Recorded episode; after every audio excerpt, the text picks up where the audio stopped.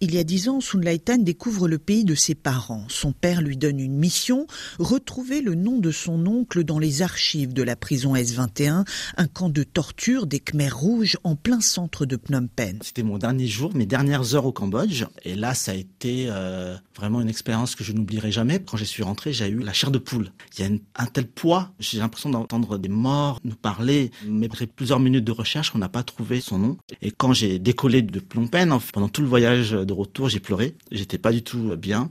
Et euh, quand je suis rentré, euh, je me suis dit qu'il fallait que je, je fasse quelque chose, que je comprenne ce qui s'est passé. Comme beaucoup de descendants de Cambodgiens de sa génération, Sun Lai réalise que son histoire familiale est décousue. Des pièces manquent, comme sur le vase de sa grand-mère que Sun Lai a brisé en mille morceaux, puis tenté de recoller les pièces en vain. Fragment, ça représente ma famille, ça représente les familles cambodgiennes. Et effectivement, il y a un choc qui a pulvérisé le vase. Il y a eu des fragments dans tous les coins de, de la pièce, comme dans tous les coins du monde. Et on a essayé de les recoller. Et c'est le principe de ce projet, c'est euh, rassembler les fragments d'histoire personnelle pour euh, reconstituer notre mémoire collective. D'où l'idée de lancer un appel à témoins. J'aurai jamais l'intégralité du récit de la vie de mon papa et de ma maman. Mais peut-être qu'à travers euh, un autre récit d'une personne qui a vécu dans la même ville, qui aurait parcouru le même trajet, je pourrais reconstituer ce récit-là. Voilà. C'est le principe du, projet, en fait, c'est de, rassembler ces fragments et, et, de dire, voilà, on peut avoir une mémoire collective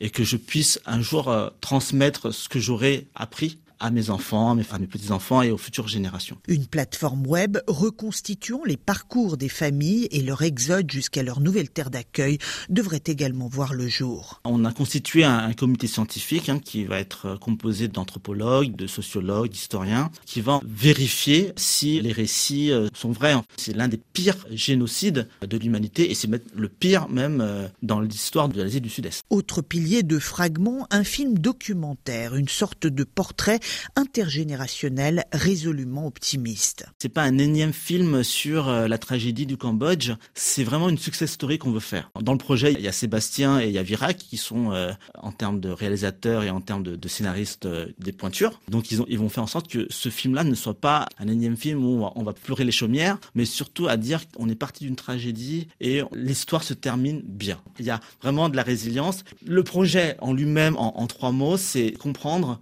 commémorer et transmettre. Avec notamment l'inauguration d'un monument en hommage aux 2 millions de morts de la dictature Khmer Rouge.